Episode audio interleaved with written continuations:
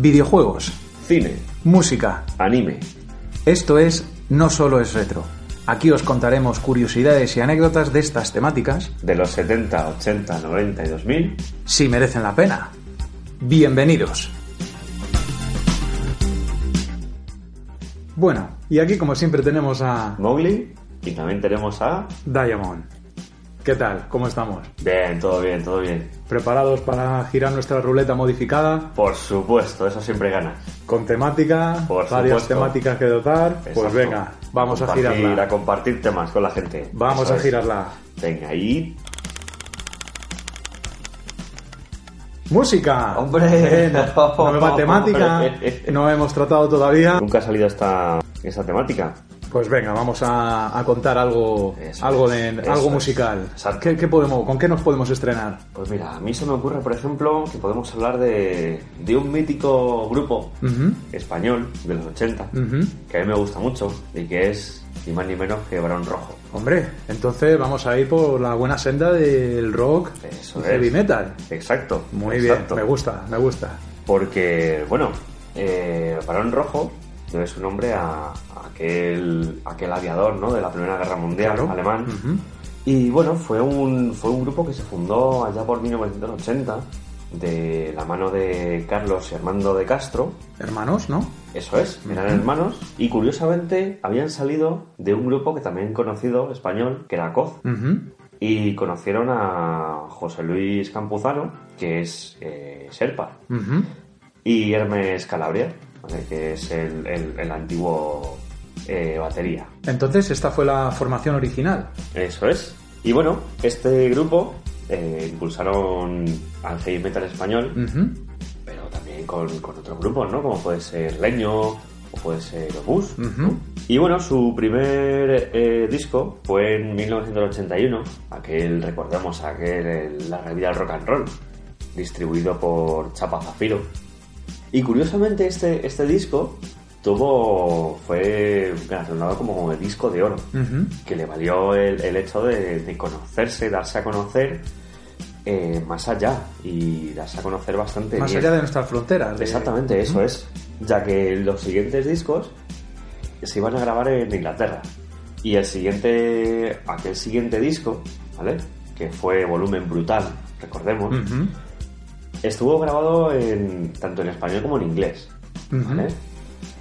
Y esto estuvo muy bien porque ya se dio a conocer más aún eh, fuera de nuestras fronteras, en, en otros países como puede ser Francia, Inglaterra, etcétera, etcétera, ¿vale? Y bueno, eh, tanto canciones como Los Rockeros van al infierno, Resistiré, impulsaron aún más todavía, si cabe, este gran grupo, Claro. ¿vale?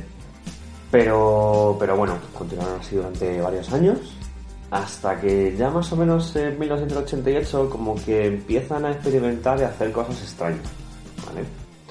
Empiezan a meter ahí sonidos de teclados, empiezan a meter violines chinos, empiezan a meter... Se salen de la línea. ¿no? Eso de, es, se salen de un su- poquito de de, de la sus línea. orígenes. ¿eh? Exacto, eso es. Y ya eso como que no, como que no gusta tanto, ¿no? Aún así continuaron varios, varios años. Y ya en los 90, eh, tanto Sherpa, José Luis Campuzano, ¿no? Como Vermes, eh, dejaron, dejaron, abandonaron la gran... la- Dejaron la banda, ¿no? Porque ya eh, eh, tenía, estaban experimentando rencillas, ¿no? Ya no Sí, iban, ya, ya no efectivamente. iban a los conciertos Efectivamente, mm, eso motivados. Exactamente, ya había pequeñas rencillas entre ellos y tampoco no la comunicación, La sino, química, eh, la ¿no? que química, tenía. sí, eso es, es- eso es, la química entre ellos ya no era la misma, ¿no? Ya muchas veces iban a los conciertos pues, cada uno por su lado y bueno, ahí se encontrarían, daban el concierto y luego se iban uno casa, su casa a y ya está. y fuera. No era como los típicos grupos, ¿no? Que son como una pequeña familia, ¿no? Sí, No, sí, sí. Estos no. Pero bueno, eh, Barón Rojo se sigue, se sigue manteniendo. Se sigue manteniendo al, a día de hoy. Sí, con otra formación, ¿no? Eso o es, tiene con- otros miembros. Si están est- estos dos hermanos, Sí, sí, sí. Siguen, siguen Carlos y Armando. Siguen Carlos y Armando. claro que sí, siguen dando conciertos. Exacto, eso es. Y bueno, ya en 2009 se volvieron a juntar la, la banda original para hacer Un concierto especial, concierto, ¿no? Eso es.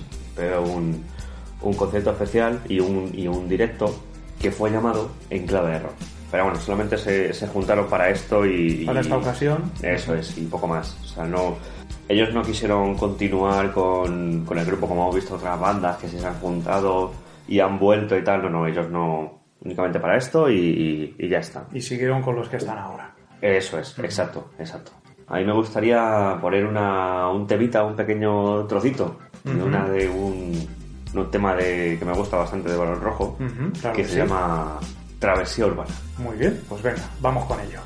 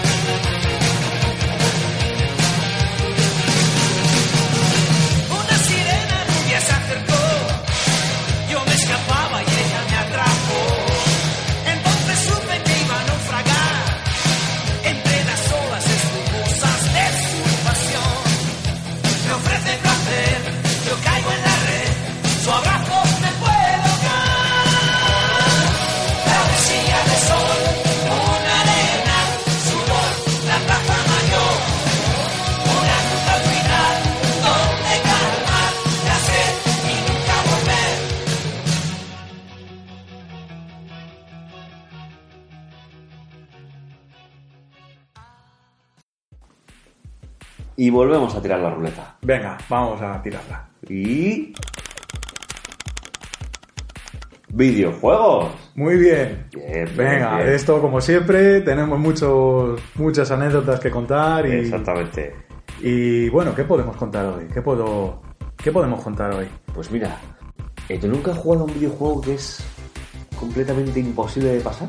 Claro que sí, claro que sí. Vamos a contar, vamos a contar un, un puñado de juegos que, por es. su dificultad Eso es. son reconocidos de imposibles, juegos imposibles, Exacto. dificilísimos. Mira, Así poca que- gente ha llegado al final o incluso se los ha pasado. Exacto. Así que sí, me parece buen tema. Vamos a repasar algunos de estos juegos complicados. Y bueno, po- podemos empezar con toda una leyenda. Una leyenda que no es nada más y nada menos que Super Mario Los Levels. Mm, sí, sí, Que sí. digamos que era el Super Mario Bros. 2. O sea, Sí. la, la segunda parte del, del primer juego. Que solo salió en principio en Japón. ¿Por Ajá, qué? Sí. Por esto mismo, porque era un juego que la dificultad aumentó del primero al segundo Brutalmente, ¿no? Brutalmente. O sea, y, y claro, mm, lo- la, la Nintendo América Ajá. dijo esto es demasiado complicado para, para exportarlo aquí y, y a Europa.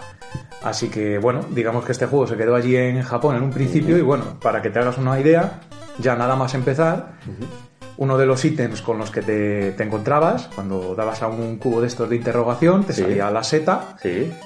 Y era venenosa. Ah, o sea sí, que ya cierto, cierto, de verdad, mueres. cierto. O sea, en, en cuanto te sale la primera seta, ya estás muerto. Ahí ese es el, el primer, lo primero que aprendes. El primer ¿no? obstáculo que nos encontramos. ¿no? Exacto. Otra cosa también, pues recordemos las tuberías cuando sale la planta carnívora, ¿no? Eso es. En el Mario original. Una vez te subes a la tubería, ya no sale la planta. Sí, claro. Pues aquí sí. Aunque estés encima de la tubería, la planta va a salir y te va a morder el culo. Sí. o sea que Como te das cuenta, aquí ya había un... Es, es bastante complicado. es bastante Y complicado. bueno, por supuesto luego saltos imposibles, plataformas elevadas inalcanzables, Sí. etc, etc. Entonces, ¿qué hizo Nintendo América? Ujú. Cogió un juego cualquiera que no estaba desarrollado por Nintendo, como fue el Doki Doki Panic, un juego japonés, Sí. y le cambiaron los personajes.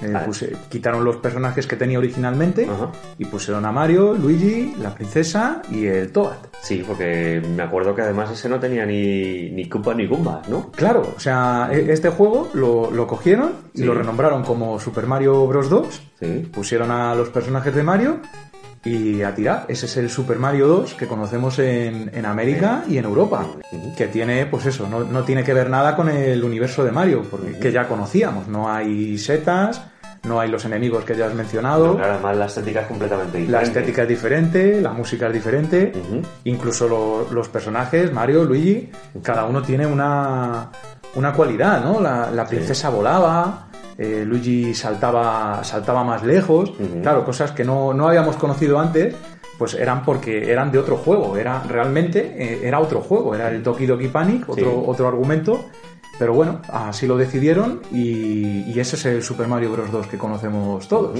Sí. Otro juego conocido por su alta dificultad, Ghosts and Goblins. No, sí, es mitiquísimo. Mitiquísimo. Yo creo que todos hemos jugado las recreativas. Y pocos han pasado. Muy pocos han pasado. De 1985. Otro juego dificilísimo. Mm, tú mismo me has dicho que Sí, sí, te has yo- pasado... Sí, sí, además muchas veces el hecho de que tú empezabas a jugar y ya de, de, de la primera te quitaba la armadura. Claro, o sea, empiezan a salir los zombies, Eso seres es. de ultramundo Eso es. y demás demonios, criaturas. Exacto. Y, y bueno, como solo tienes do- dos toques, que es lo que dices tú, un toque te quita la armadura, al siguiente toque estás muerto. Eso es. Por allí no paran de salir seres volando del suelo y Exacto. es dificilísimo. Muy complicado. Y además, Muy complicado. le- lo curioso de este juego es que, claro, cuando tú ya te pasas todos los niveles, ¿no? Y llegas al final, Sí. vences a- al último jefe Ajá. y te sale una bonita pantalla que te dice que todo ha sido una ilusión y tienes que volver a empezar desde el principio con dificultad aún superior Sí. y volvértelo a pasar entero. Por lo tanto, completar este juego es Misión, muy difícil. Misión imposible. Misión imposible. y para terminar este recorrido por juegos de dificultad extrema, vamos a mencionar a Battletoads de Ujú, 1991. Ujú. Este juego eh, fue, fue concebido para competir con las tortugas ninja, Ajá. porque por aquellos años las tortugas ninja, tanto serie de televisión como muchos videojuegos que salían, tenían un gran éxito. Entonces Rare, que era el, el creador de, de Battletoads. Sí. pues lo pensó así, para hacer la competencia y aprovechar el éxito, el tirón que estaban teniendo Tortugas Ninja, aprovecharlo y que la gente comprara este juego. Eh, este juego, el tercer nivel, todo el, que, todo el que lo haya jugado sabe lo que significa jugar al tercer nivel de Battletoads. Eh, es una fase es una fase en la que vas en una motovoladora Ajá. y tienes que ir esquivando obstáculos y bueno es imposible impo- yo no yo no he podido superarlo todavía.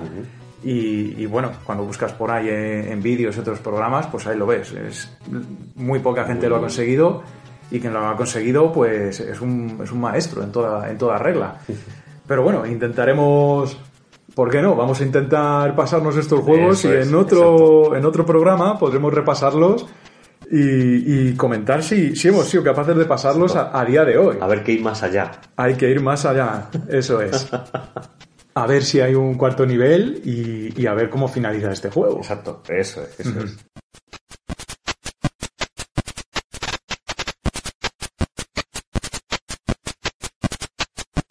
Venga, pues vamos a girar otra vez la ruleta. Eso es. Vamos allá. Y. ¡Cine! Muy bien, esto sí que tengo claro que quiero contaros una anécdota que Sí. tengo ahora mismo en la cabeza, así que si me lo permites te la voy a contar. Por supuestísimo. Y vamos a recordar eh, la rivalidad que, que tuvieron a principios de los 90 Jean-Claude Van Damme y Steven Seagal, cuando estaban ahí los dos empezando a, a ser conocidos en las películas de acción.